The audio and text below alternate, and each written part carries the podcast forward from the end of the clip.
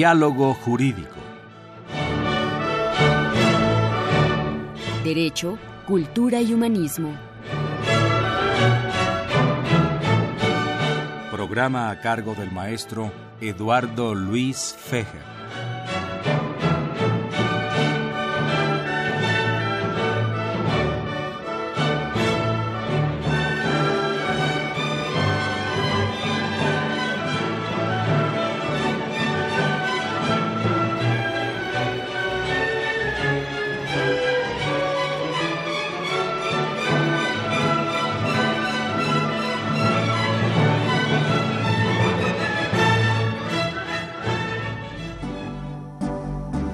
Está usted escuchando Diálogo Jurídico, Derecho, Cultura y Humanismo.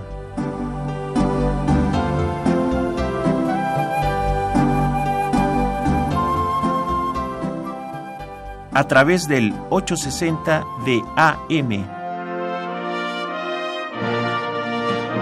El alma mater del cuadrante.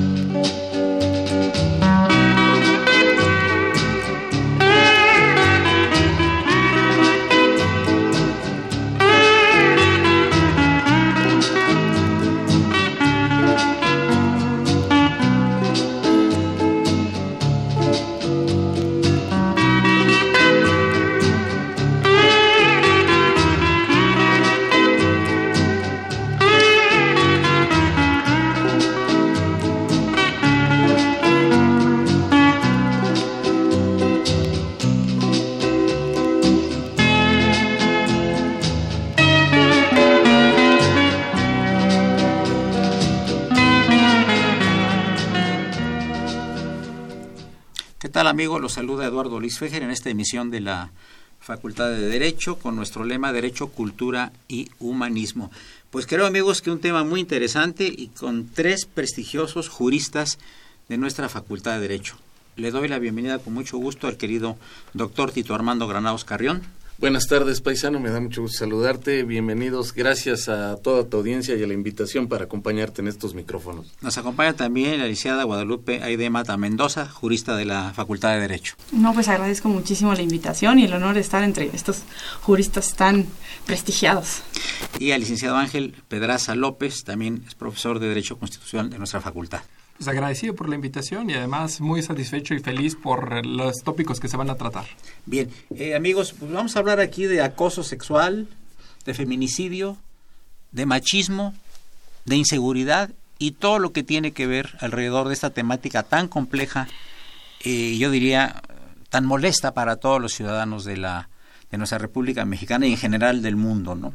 Ahorita eh, Eliseo Ángel Pedraza López, antes de que entráramos al programa, nos estaba platicando sobre un concepto muy especial de machismo. ¿Nos podrías abundar en esto, por favor, Ángel? Sí, de, de hecho, a, mí me preocupa la visión que se ha impreso en las leyes, porque en algún momento el machismo en México era considerado como ese hombre gallardo, valiente, que protegía a la mujer y no con el concepto que le han querido darle la connotación peyorativa, como un concepto misógino, en el cual eh, el, el hombre pretendía la subyugación de la mujer. Desde el punto de vista del machismo, yo lo considero como una visión de, de filoginia, de amor a la mujer, en donde se le quería tener un nicho. El problema es que ya después las visiones se han ido cambiando y se ha ido imponiendo una visión que no mm, permite el desarrollo de la mujer pero eso en todas las sociedades ha sido una eh, misoginia y que tiene un nombre muy claro que es el odio a la mujer o la subyugación de la mujer, no en una concepción de esta tradición romántica de, del México de los 50 que podríamos ver en las películas, que en algún momento puede referir parte de la historia de nuestro país. Eh, Tito Armando, yo creo que este es un problema también a veces de semántica y cultural. Yo le pongo a mis alumnos un ejemplo. Si yo le digo a un alumno mío, oye, tú eres un demagogo, se para y me insulta porque el término demagogia y demagogo significa un político que promete y que no cumple. Esa es la demagogia. ¿A poco hay que sí cumplen paisanos? pero, pero amigos del auditorio, demagogo en tiempos de los romanos y de los griegos, era el conductor del pueblo. Demos es pueblo y gogos es conducir. Entonces yo en, en, tiempos de los romanos y de los griegos le digo a un alumno, eres un demagogo, viene y me abraza y me saluda, maestro, muchas gracias. Porque le estoy diciendo, eres un conductor de masas. Eres un líder. Un líder. Y si ahorita le digo demagogo, eres un político que promete, pero no cumple. Qué interesante cómo es, y estoy apuntando lo que dijo el maestro Pedraza López, la semántica o el sentido que tienen las palabras y cómo cambian con los tiempos. De tal manera que las cosas que antes eran positivas se pueden convertir en negativas y las negativas en positivas. ¿no? Por ejemplo, hablar antes de un antro, pues se hablaba de una cosa sumamente horrible, ¿no? Y ahorita todas las discotecas de los jóvenes les llaman antros, ¿no? Sí. Por eso hay tanto antropólogo. ¿Qué opinas, Aide? Bueno, yo creo que en, el, en ese tema el lenguaje siempre va evolucionando según este a la par del ser humano. Creo que más allá de eso es efectivamente primero para entender lo que es algo hay que entender qué es la palabra y la raíz de la palabra, pero también hay que entender el contexto en lo que en el que se está diciendo esta palabra.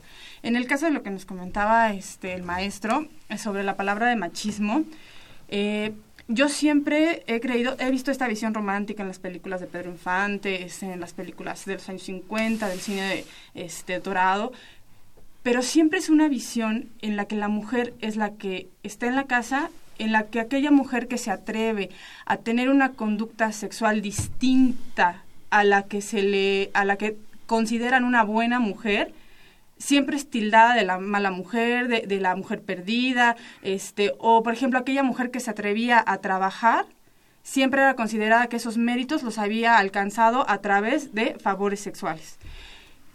Sí, a lo mejor el concepto en un inicio del hombre macho, este, del hombre este, de bigote, del que protegía, pero siempre estaba aparejado o siempre ha estado acompañado de ese sesgo, de esa, de ver a la mujer como solamente la que tiene que estar en la casa, como la que siempre tiene que cuidar a los niños. Creo que no hay eh, las intenciones en este momento, no, por más buenas que sean, no las podemos eh, ni, eh, ni aplaudir ni apapachar. El machismo nació como una distinción entre un hombre y una mujer. O sea, para decir el hombre bragado, el hombre que te va a cuidar, que, o sea, la mujer siempre tiene que estar acompañada de aquel hombre que te va a cuidar, que te va a acompañar, y si no, no puedes hacer algo más. Porque el único que te va a cuidar, el único que te va a proteger va a ser un hombre. Y un hombre de ciertas características. Porque además eso también hace una distinción entre los propios hombres.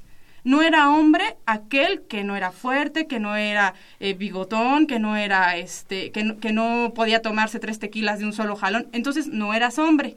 Entonces creo que esa es una distinción entre los propios hombres y entre hombre y mujer. Hubo un caso muy sonado, Tito Armando, y amigos del auditorio, obviamente Aide y Ángel, eh, eh, yo, yo, calculo hace unos 30 años, que salió en los periódicos, que un señor de, del estado de Jalisco bautizó a su, a su bebé y, y le dijo, yo quiero que mi hijo sea muy macho y le voy a dar a probar al bebé una ligera parte de mi copita de tequila y el niño falleció. Sí, bueno. Eh, Mi hijo es muy macho y va a tomar tequila, recién nacido el niño, cuando estaba en el bautizo. Y, y, sí, y sí considero que esto, esto, es algo, como tú bien lo has señalado, es algo cultural, eh, de hecho... Y es internacional, ¿eh? Ah, no, no, es de sí. México el macho, ¿eh? Uh, no, no, el machismo americano, el de los europeos, el italiano, el griego, el, es, es, esa, Eh. esa prepotencia contra la mujer, porque es una prepotencia contra la mujer. El Islam también tiene su... O sea, Prepotencia grosera y, ¿qué podemos decir? Pues, no, no sé, con una característica negativa muy fuerte. Es correcto, mira, eh, eh, y, y, me gustaría leer lo que se entiende en eh, lo que define okay. la Real Academia de la Lengua Española. Sí. Define al machismo como la actitud de prepotencia de los hombres respecto de las mujeres. Uh -huh. Se trata de un conjunto de prácticas, comportamientos y dichos que resultan ofensivos contra el género femenino. Así lo define la Real Academia de la Lengua. Entonces, y en términos generales así ha sido, así ha sido entendido. El machismo es, es esa actitud del hombre de denostar a la mujer y verla siempre como algo inferior, no como un par, no con una equidad de género, sino como un objeto, como algo de lo que yo soy dueño y puedo disponer y puedo hacer y deshacer. Eh, esta, esta circunstancia, pues, nos lleva a una realidad. Las mujeres siguen ganando menos que los hombres por el mismo empleo. A las mujeres les cuesta más trabajo llegar en un momento dado a ocupar posiciones de mando y demás. Las mujeres, aún ocupando posiciones de mando, pues son vistas, eh, incluso, mira, de, lo que sucede comúnmente, ¿no? Cuando cuando estamos en la calle. Eh, eh, van, vamos manejando y las propias mujeres, cuando alguien comete una burrada manejando, que maneja en, en, modo, en modo este, atroz, dicen, ah, y, se emparejan y ven quién iba manejando. Ah, tenía que ser mujer. Hay un prejuicio. ¿No? Absurdo. Yo creo, ¿no? E, e, esa es una circunstancia y la vivimos así. La vivimos tal cual. Una, una mala actitud, una circunstancia particular y siempre decir, ah, tenía que ser mujer. Y yo creo que esa situación ha quedado sumamente superada, desafortunadamente no ha permeado y, creo que se señaló muy bien aquí en la mesa, no tenemos la patente los mexicanos. En Estados Unidos la violencia de los hombres a las mujeres, y lo vemos en investigaciones muy concretas, por ejemplo, la, prostitución eh, que está penada en Estados Unidos y demás y muy perseguida. Sin embargo, la prostitución subsiste por hombres, hombres que someten a mujeres a trata sexual y son tratantes de personas y las esclavizan eh, muy jóvenes, 15, 16 años y demás, las manejan y se hacen hipermillonarios. Y, lo vemos, vemos en los reportajes, incluso recién National Geographic sacó por ahí un reportaje muy interesante de una niña que eh, se liberó de su, de su eh, como se dice en el, en el argot, de su padrote, se liberó de él y, eh, se prestó a hacer este reportaje, este reportaje que realmente fue muy, muy interesante porque decía, mira, funcionan así, funcionan asado. Eran hombres con, con joyas, con lujos, con carros y demás, y pues tenían el temor, en su caso, las mujeres que ya se habían liberado de estos señores, de aparecerse en una calle porque eran capaces de matarlas. Y la policía de Estados Unidos impávida, así de plano, o sea, la prostitución es una realidad, la explotación del, del hombre a las mujeres es una realidad, y ahí está, ¿no? No, no, no, eh, no tenemos... Eh, realmente la capacidad de reaccionar ante esto, ¿no? Seguimos en una desigualdad de género impresionante. Y a, pesar de los avances que hay, ¿verdad? Claro. Pero yo, como ya llega el, primer segmento a su fin de este programa, donde están invitados la licenciada Aide Guadalupe Mata Mendoza, el doctor Tito Armando Granados Carrión y el Liceo Ángel Pedraza López. Yo quisiera derivar esto, eh, eh, esta plática sobre el, inicial sobre el machismo y sus terribles consecuencias a dos cosas, al acoso sexual y a los feminicidios. Pero para esto el padre Corón nos está cortando y nos está haciendo el aviso de que ya pasamos al segundo segmento de este programa de la Facultad de Derecho. Gracias. Hola, Johnny Farina. Greetings to Radio UNAM.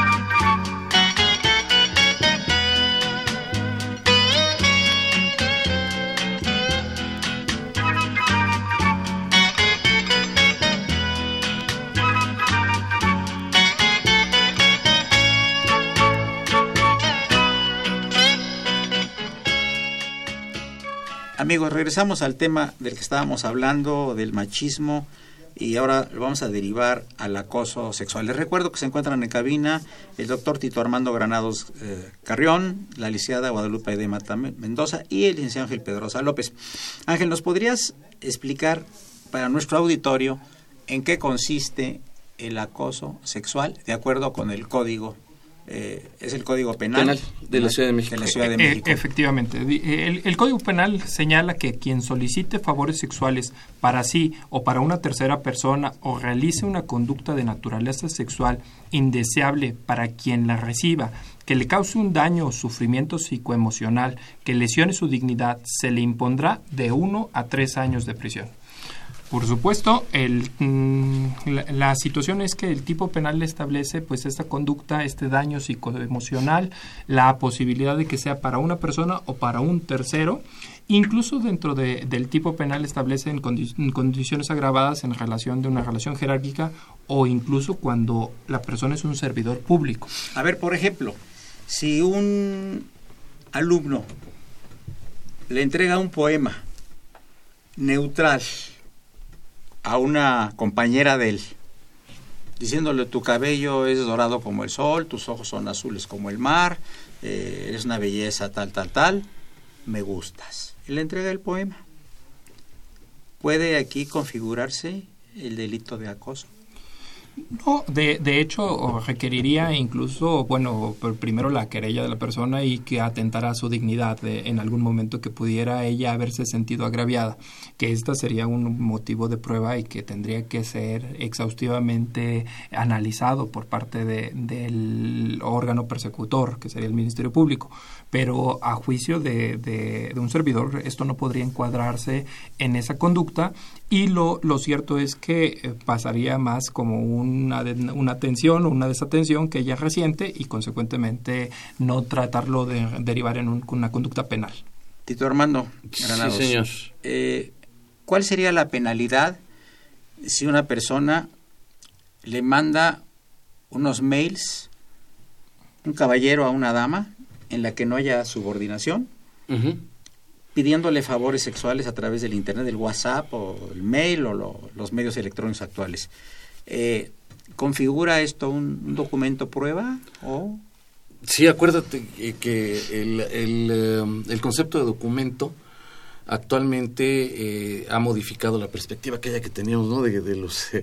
me, fíjate que tuve un déjà vu, me, me fui a los escribanos allá con sus plumas y sus manguillos y todo aquello. ¿no? Santo Domingo. Es correcto. Eh, no, actualmente eh, documento significa, tiene muchos significados, de, engloba muchas cosas. Parte de ello son los correos electrónicos y todo lo que hacemos a través del, del Internet, que son considerados como documentales para efecto probatorio en materia penal. En este caso, sí, siempre y cuando le haya solicitado un favor sexual, Explícitamente. Ya, tal cual sería de uno a tres años de prisión. O sea, la persona sale confianza. Eh, sí, por supuesto, no es un delito de prisión preventiva oficiosa. Y en su caso, eh, no, ya la, eh, recordemos que ya la fianza no existe como tal en el nuevo sistema penal acusatorio. se, se solicitaría una medida cautelar en su caso, una o varias, que una podría ser que el juez de control dijese, le dijese a la persona, le prohíbo que vuelva usted a mandarle un solo correo o que tenga usted contacto con la persona de cualquier índole o que se acerque al lugar a donde trabaja o a su escuela o, o algo, ¿no? Eh, eh, tenerle ahí estas medidas y determinarlas como tal. Eh, hace algún tiempo yo revisé un caso de una señorita que era alumna eh, de una universidad, no la nuestra, que yo lo revisara, donde eh, ella acusaba a, a, un profesor de, de acoso sexual. Y resulta que Previamente la señorita estaba chateando con este profesor. Y el problema es que en el momento que estaba chateando con el profesor, el marido de esta dama estaba atrás de ella y se dio cuenta que estaba chateando con otra persona. y le armó un escándalo. Entonces ella dijo, no, yo le estoy contestando a este señor porque me está acosando sexualmente. Pero en realidad esta persona, que era casada, la dama, tenía relaciones ya con ese profesor. Entonces ella cambió todo, eh, digamos, para acusarlo de acoso sexual, o sea, te cambio la oración por pasiva, te volteo la tortilla usando en, en terminología muy coloquial. ¿no? Coloquial, claro. Coloquial. Se investigó a fondo y obviamente se llegó a la conclusión de que la dama esta era amante de ese profesor y lo que quería era tapar esa relación cambiando la cuestión del, del internet. ¿Cómo ves tú esto? Eh, fíjate que eh, eh, me, me trajo a otro asunto eh, similar eh, de una, una dama que, bueno, ya sé, nosotros tenemos amistad en Face con mucha gente y muchos traen muchos seguidores, en fin. en el particular, esta persona de sexo femenino aceptó a, a un profesor eh, como, como parte de sus amigos. Su profesor. Había Sí. su- subordinación ahí. Sí, como parte de sus amigos. Y eh, ella subía eh, fotos muy sensuales a la red, se tomaba fotos, pues, eh, con, con eh, en fin, de, de las fotos que suelen... Sugerentes. Sí, sí, exactamente. Y en su caso, pues el maestro le daba like, ¿no? A, a las, a las fotografías. Pues sí, veía que subía alguna foto, pues, le daba like. Pero no contestaba. No, nada más le daba like a las fotos. Y, y esta personita decidió denunciar al maestro precisamente por ello. Dijo, "Eh, es que me está acosando porque le da like a mis fotografías. Dices, bueno, ¿qué pasó? no O sea, realmente creo yo que, eh, pues, eh, de pronto eh, yo, yo siento que debemos cuidar mucho estos, estos eh, asuntos, pero también debemos cuidar la aplicación del derecho, que no se tome como un acto de venganza o como una herramienta para hacerle daño a alguien cuando pensamos que pues nos hizo mal, que nos dejó, etcétera. Eh, me, me tocó estrictamente, por ejemplo, algún asunto de violación. Es un delito muy, muy grave, en donde dos menores señalan al chofer del microbús y a su ayudante, el cobrador, mu- eh, conocido colo- coloquialmente como cacharpo, ese que se baja y dice, súbale, súbale, súbale, la villa, Tláhuac, etcétera. Lo señalan a los dos, a uno por haberle realizado tocamientos a una de las damas a bordo del microbús y al otro por violación. Y resulta que cuando hicimos la reconstrucción de hechos, tal y como habían descrito las dos, las dos eh, femeninas, pues no podía suceder, no había espacio físico para que sucediera. Y, y finalmente terminaron por confesar, una de ellas había sido novia del chofer y la otra estaba saliendo con el, con el cobrador, pero bueno, pues el chofer se enamoró de la que vendía gorditas en la parada de, de- eh, de los micros y dejó a esta niña. Entonces alguien la mal aconsejó y le dijo, pues ve y denúncialo por violación. Claro. Y la verdad es que habían sido pareja. Entonces, bueno, ahí salió a relucir. Yo creo que tenemos que cuidar esos aspectos, ¿no? Y como tú bien lo hiciste, tú fuiste al fondo de la investigación. Y yo creo que eso es lo que debe hacer la autoridad, desentrañar realmente el fondo de la investigación para no ir contra personas que no han infringido la ley y para no dejar impunes a aquellos que sí la han infringido de alguna manera, ¿no? claro, claro. Yo creo- considero que esa sería la, la real actuación de la autoridad, ¿no? Yo quería preguntarle a la jurista Aide Guadalupe Mata Mendoza su opinión sobre esta figura nueva del feminicidio. ¿De, de cuánto difiere que alguien se pelee con su esposa y mate a su esposa y lo consideren como un feminicidio? ¿O es un simple homicidio? No, eh, bueno, aquí entramos dependiendo de la demarcación en la que estemos, dependiendo en el territorio en el que estemos.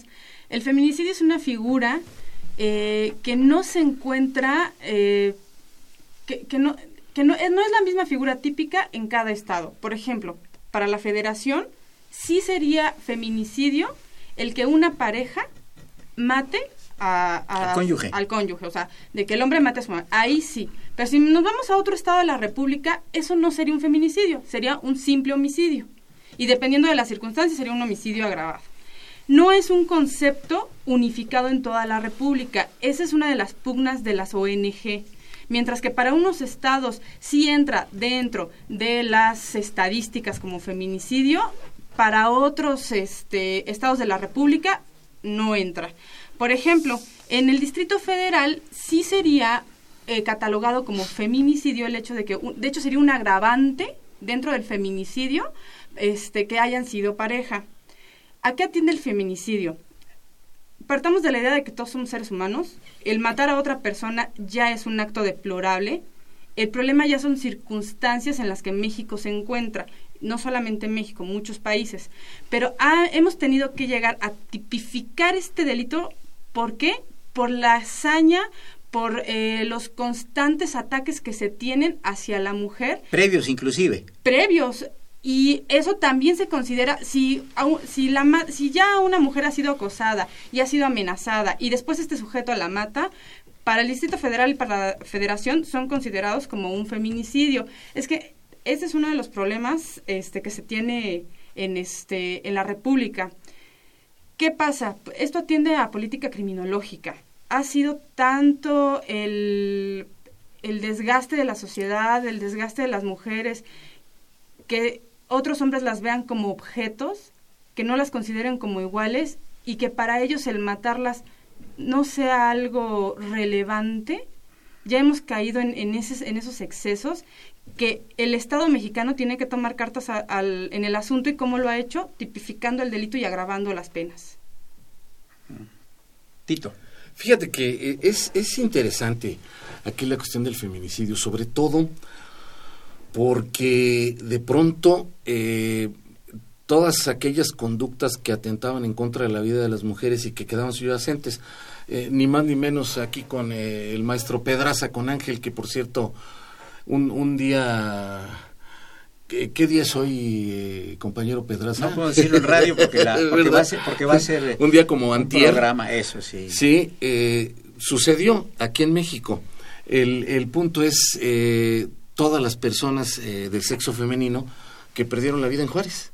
Claro. En Juárez. Ahí tenemos un filón terrible, ¿no? Y, y, y lo sabemos, el, la, la violencia era específica en contra de las mujeres que eh, se estaban ganando la vida esencialmente en las maquiladoras, que pues eh, andaban buscando tener un ingreso y demás y, y que bueno, pues Juárez fue, fue un, realmente un centro de desarrollo por las cuestiones económicas, ¿sí? Eh, y pues muchas mujeres, porque además la mano de obra femenina es muy apreciada, porque es, es más delicada que la mano de los hombres, los hombres somos más tosquitos, ¿verdad? Como, se dice comúnmente. Entonces, las mujeres, por ejemplo, para ensamblar computadoras, para, etcétera, hacer trabajos delicados de mucha precisión, son muy apreciadas por su delicadeza y por su precisión, etcétera. Bueno, pues ellas es el mejor ejemplo. Es el mejor ejemplo. Tuvimos realmente una agresión en contra de muchas mujeres y, tenemos esa cicatriz abierta, ¿eh? Pero yo lo que, yo lo que pregunto aquí al panel de, de, esta mesa, eh, ¿Por qué tantas mujeres? ¿Por qué tanta hazaña? ¿Por qué a ellas? No sé, me está diciendo el padre de Cronos que llegamos a la parte media del programa. Continuamos en unos minutos, amigos. No le cambie, 860 AM, Radio UNAM. Gracias. Está usted escuchando Diálogo Jurídico, Derecho, Cultura y Humanismo.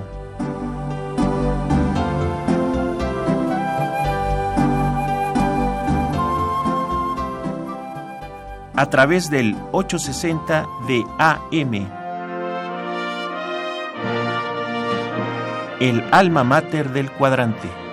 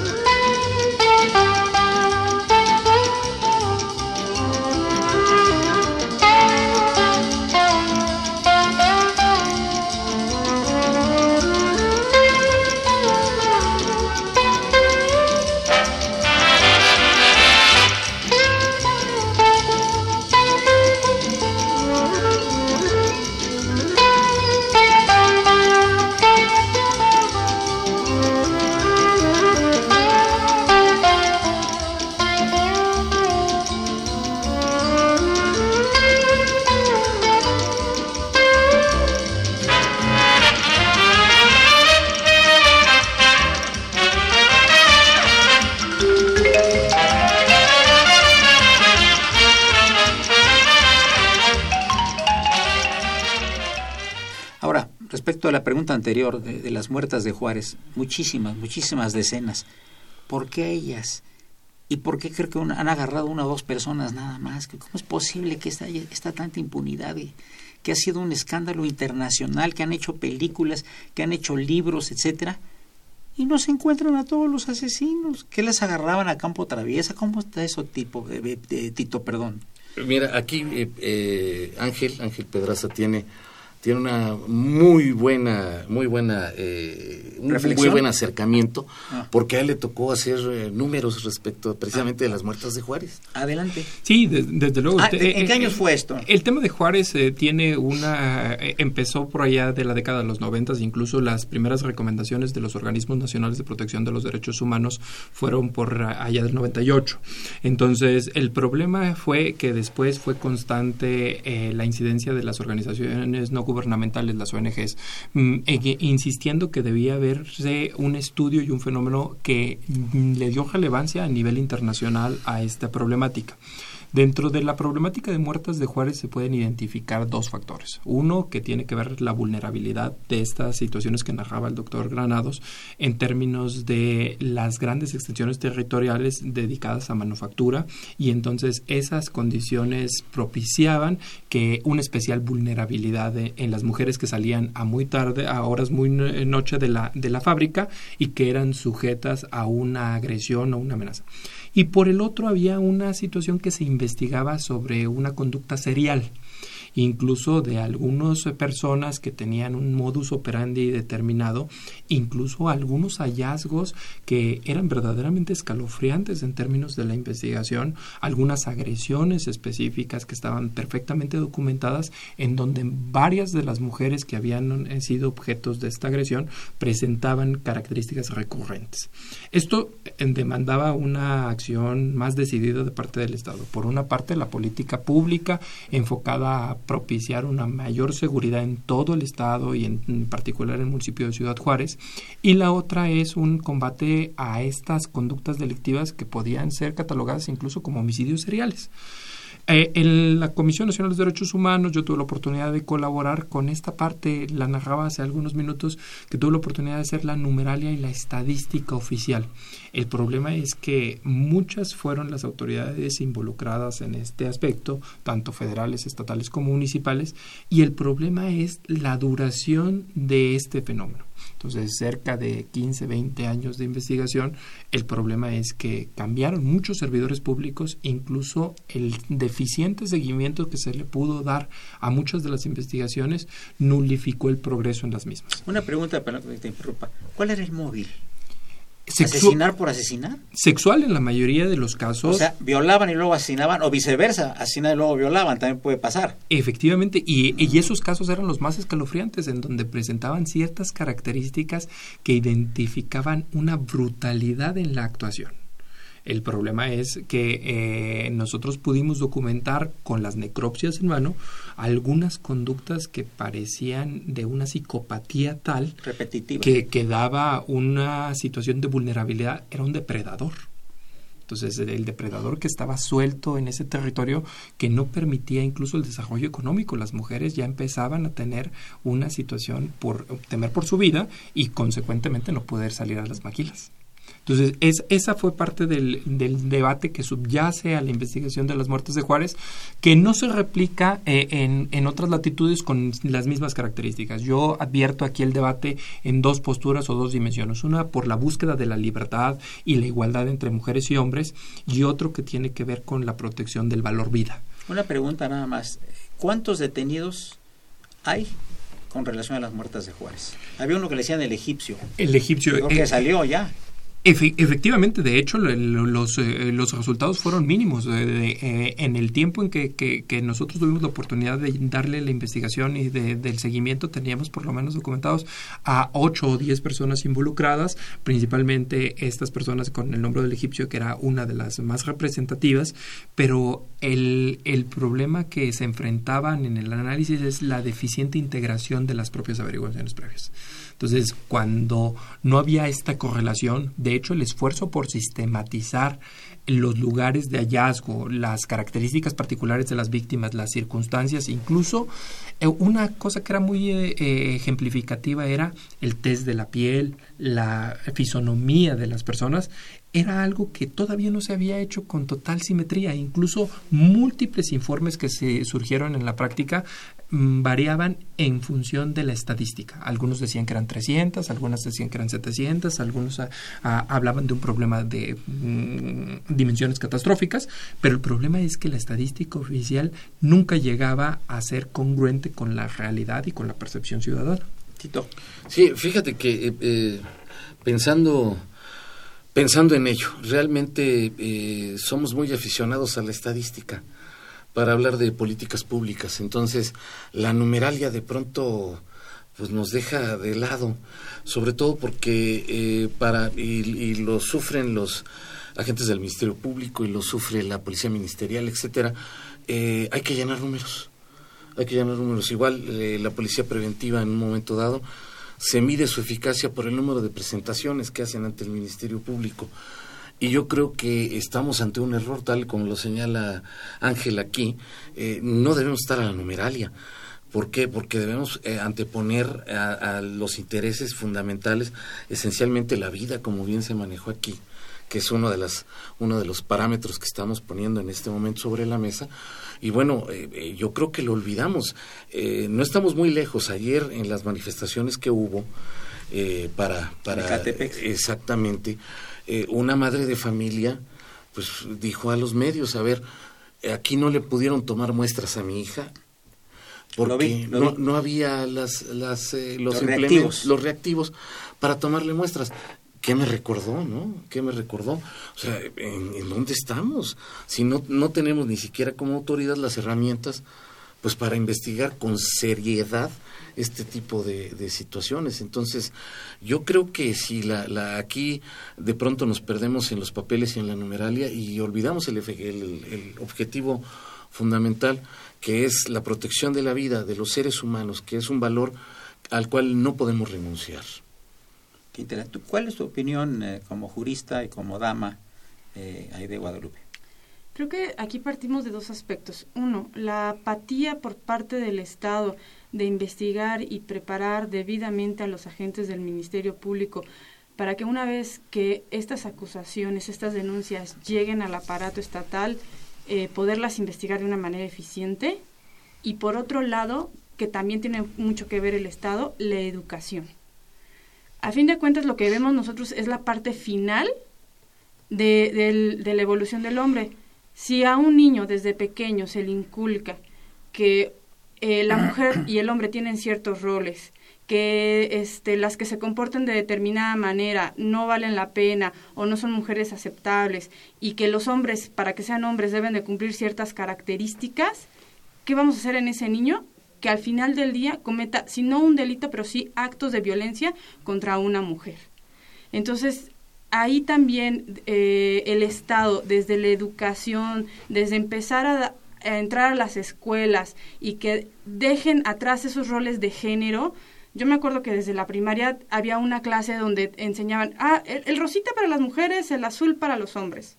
O sea, empezar a olvidar eso y empezar a tener una perspectiva ya no de género, sino de seres humanos, de cómo vamos a desenvolvernos entre nosotros, eso va a prevenir lo que hoy en día estamos viendo. Estaba yo leyendo, Ángel, eh, mejor dicho, viendo un reportaje en la televisión inglesa, donde hace algunos años, yo creo que 25, dos niños de 10 años mataron a otro. Los metieron a la cárcel, salieron y volvieron a reincidir. Volvieron a salir de la cárcel, ya tienen 35 años, y uno de ellos fue sorprendido y me ingresaron nuevamente a la cárcel en Londres por estar viendo eh, eh, programas o anuncios o información sobre pornografía infantil. Entonces la pregunta que se hacían los reporteros en Inglaterra, ¿realmente la cárcel redime? ¿Realmente los niños son tan inocentes como dicen que son? Sí, el, te- el tema de la, de la juventud y la tipificación penal a partir de la edad eh, es una discusión que, que no ha sido agotada. Incluso eh, recuerdo algo, hace algunos años eh, la discusión en Morelos en donde había un niño sicario que se le atribuían ciertas conductas de, de homicidio doloso. Me acuerdo, con- con- el ponchito o algo el así. ponch. eh, eh, efectivamente, lo, lo que nos refiere es eh, ese grado eh, de degradación del ser humano independientemente de su edad. Lo que habría que eh, verificar es pues el- la culpa eh, invigilando que pudieran haber tenido incluso todos aquellos que tenían un punto de contacto con ese menor que, dejaron que pasaran las cosas, ese, esa situación de abandono en el que se encontraba la, la juventud. El tema de la edad es un tema muy complejo porque tiene que ver con la madurez eh, psicológica, la madurez mental que presenta el individuo, pero también tiene que ver con un tema numérico. De- la norma jurídica establece un punto de inflexión, un punto de contacto para procesar penalmente en su caso. Eh, sería deseable en algún momento analizar que el caso a caso y no caer en fórmulas genéricas que pudieran dar un fenómeno distinto de la realidad. Que, sería la conclusión a la que, que referiría. Y, y cerrando un poco el tema de, de los feminicidios es la vida humana eh, ha tenido una mm, atenuante o sea se ha minusvaluado en términos de la protección. Hoy vemos atentados en contra de la vida en múltiples eh, eh, situaciones de la vida que tradicionalmente no encontrábamos anteriormente. Eso nos ha representado un reto como sociedad y como país Y tenemos un, eh, eh, a propósito de ello, tenemos un pico de homicidios que no teníamos hace muchos años. Muchos años. Hace décadas que no teníamos el pico de homicidios que dolosos. Por Y las formas. Ah, claro. Claro, son que son Las formas, terribles, cortar ¿no? cabezas y- Descuartizan a las personas y van y las tiran en las plazas públicas o se las dejan a la policía en la pozolero. puerta. El pozolero que solo solo alcanzó a recordar 300 de los que eh, disolvió con sosa cáustica. Solo 300 alcanzó a recordar porque era una gente... Bueno, él no, no- eh, él no los mató. él no, los no, mató. se los llevaban para que los disolviera. Él, él trabajaba para el M ahí en, en Baja California y eh, pues era una, una persona sin ningún tipo de educación, no tuvo acceso a la educación de ninguna índole, pues realmente era eh, muy muy básico, él, él, eh, ni siquiera la primaria pudo estudiar. Entonces, pues recordó 300 casos en los que intervino sin poder recordar más, ¿no? Pero, pero sí recordaba las fórmulas eh, co- como, como le hacía y recordó los lugares a donde después de disolver a las personas, sí con sosa cáustica, eh, las, las eh, volteaba estos tambos, estos tambos que conocemos de, como los de petróleo, etcétera, eh, tambos metálicos los volteaba para para tirarlos ya sea en, en el campo o en algunos lugares y pues la policía tuvo mucho que hacer ahí para tratar de recuperar algo de ADN de los lugares que señaló esta persona, pero pues sí su educación realmente eh, pues lo llevó, eh, finalmente él no, no intervino en los homicidios, si era el encargado y bueno, de pronto eh, pues eh, trabajas o te metes con alguien de ellos, de la delincuencia organizada, y pues adiós, nunca vuelves a salir, ¿no? So, so pena de que o te privan a ti de la vida, o privan de la vida a tu familia, o le hacen algo a los tuyos, en fin, y pues vive uno con el temor, ¿no? Ahí, Ahí el delito que sería profanación de cadáver posiblemente. Es que es, que es interesante saber, digo, sí, no, es, no era el homicida él. Él le entregaban los cuerpos descuartizados, ¿verdad? Obviamente sin vida o enteros y le decían tienes que disolverlos. ¿En qué, en qué delito podía encontrar? ¿Está, en la cárcel el pozolero o ya habrá salido? Está en la cárcel, ¿no? Sí, y, incluso también eh, se le atribuye una especie de encubrimiento del ver, homicidio por eso. y la, la corresponsabilidad Sí, que, una- tiene, una- que, que tiene que ver Es un con... caso interesante jurídicamente, claro, es, una- es un horror el asunto, pero jurídicamente el señor, ¿de qué es culpable? Tito. Hay, hay delincuencia organizada porque él actúa Ah, en conjunto con otros. En connivencia con otros Ah, ok. elementos de la delincuencia organizada. Sí. Encubrimiento, por supuesto, sí, porque pues él al tener conocimiento de, de un homicidio debió haberlo hecho Público. del conocimiento de la, de la autoridad, Sí. eh, efectivamente. Entonces sí, ahí hay un concurso de delitos el cual...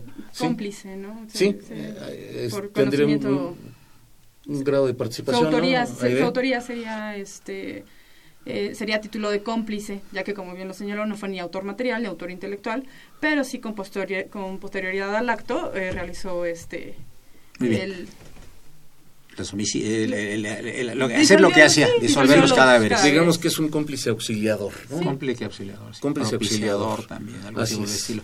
Ahora yo quisiera ya en la última parte del, eh, del programa, amigos, platicar un poco de este gravísimo problema que yo creo que está en primer lugar de todos, que es la inseguridad.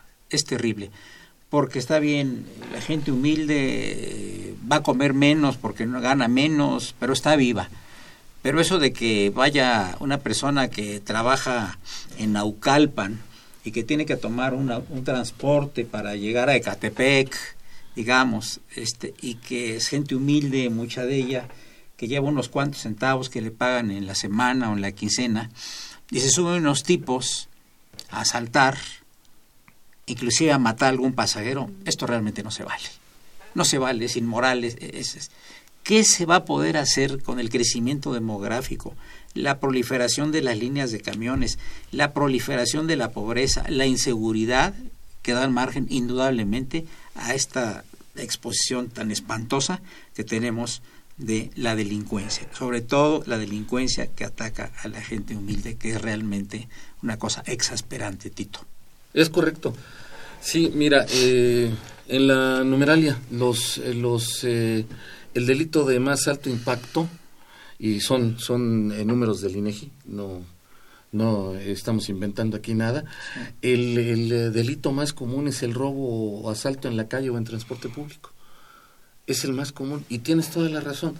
De pronto, eh, eh, los eh, señores que, estos fulanejos que se atreven a tener este tipo de conductas no tienen eh, ninguna ningún valor en sus cerebros simple y sencillamente van a lo que van y no ¿Están les, drogados? no les importa pasar sí claro no les importa pasar por encima de quien sea Y dan entonces el balazo. sí y, y- Aunque les des el dinero, te dan el balazo. sí asesinar a la gente y si traes porque traes y si no traes porque no traes y de todas maneras Juan te llamas no es lo mismo. Entonces creo yo que y se ha exacerbado realmente ya eh, incluso han cambiado las costumbres de las personas ya las personas llevan eh, lo menos eh, en dinero en efectivo lo, lo esencial El para- boleto del metro y dos, tres pesos. es sea. correcto para el día Sí, nada pero les más. quitan la medalla, les quitan la bolsa, les quitan el, el celular. el celular es muy común Sí. es de lo más común. Terrible. El celular y esto. Y bueno, eh, de, de alguna manera eh, eh, ha desatado un México bronco. ¿eh? Las cuestiones de hacer justicia por propia mano se han ido multiplicando en algunas zonas muy específicas y, y realmente eh, es una situación Los vengadores anónimos. y, y, y- y las y las turbas de los Sí, pobladores los pueblos también los matan. que, que dicen a ver y este lo linchamos o lo y quemamos a veces o- no es. es correcto. Entonces, yo creo que es un foco rojo y es una llamada de atención para todos, ¿no? Porque antes, como tú lo mencionabas aquí, históricamente recordamos, bueno, yo que estoy ruquito, ¿no?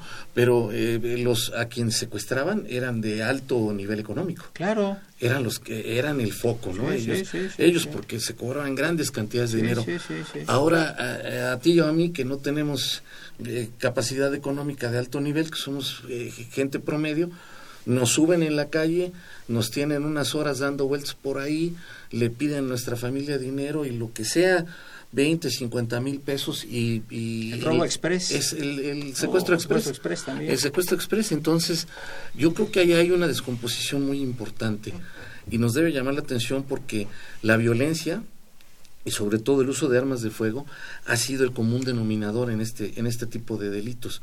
Y la pérdida de vidas. Le disparan a la gente por quítame estas pajas no por lo que sea.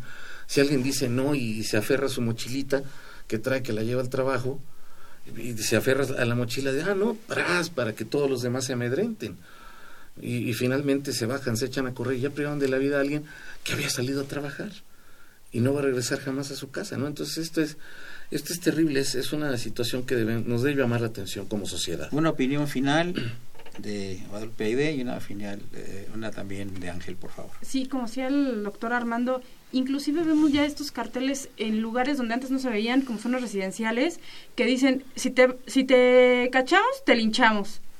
Esos carteles se veían a lo mejor en colonias populares, pero no, ya es tanta la delincuencia que en colonias residenciales donde antes todavía dicen, bueno, yo voy a esperar a que venga el policía, voy a hacer mi denuncia. No, ya la gente está tan harta, está tan cansada que empieza a tomar eh, justicia por su propia mano y lo, lo peor es que cuando los llegan a agarrar, llegan estas organizaciones que dicen, bueno, le, lo golpearon, lo hicieron, también estos van a la cárcel, ¿no? Entonces se vuelve un círculo vicioso que la sociedad está cayendo dentro de él y vamos a regresar otra vez a la vindicta privada. Gravísimo. Es algo ya, ya, ya no se puede y el Estado no toma cartas en el asunto. Es un retroceso. O, o aumenta las armas y aumenta los policías y luego están coludidos con los ladrones. Sí, caray. Sí, yo recuerdo eh, la incorporación de la reforma constitucional de 2011 en donde se establece la obligación del Estado de prevenir, investigar, sancionar y reparar el daño, que refuerza la convicción de que el país tenía que tener un cambio específico sobre la protección de los derechos humanos y se hablaba mucho sobre, sobre esta parte. El problema es que tenemos una, un diseño constitucional muy asequible, muy aceptable en términos vanguardistas, pero en el día a día una persona puede perder la vida por un celular de menos de 100 pesos. El problema de, esto es que la capacidad del Estado mexicano para articular sus esfuerzos en los tres ámbitos de gobierno ha estado mm, seriamente cuestionada. Mm, el reto ahora es ver cuál es el límite de responsabilidad específica de cada uno de los interlocutores y hacerlos que cumplan con su labor. Pues amigos, llegamos al final del programa. Yo le agradezco mucho a Miguel Ángel Ferrini, que estuvo en los controles, a quien saludamos con el afecto del Señor, el padre Cronos, don Fresco Trejo, autor eh, de ese famoso libro del, del, cementerio, del extraño cementerio que está pues siendo prácticamente devorado en la feria, en las ferias de los libros, porque contiene una serie de puntos de vista y entrevistas particularmente interesantes. Lo felicito al padre Cronos, soy Eduardo Luis Fejer continúen, es el 860, esto es Radio Universidad Nacional Autónoma de México, pero desde luego recordar que estuvieron presentes los distinguidos juristas Tito Armando Granados Carrión, doctor Derecho, la licenciada de Guadalupe Mata Mendoza y el licenciado Ángel Pedraza López. La mejor de las tardes. Hola, Johnny Farina. Greetings to Radio UNAM.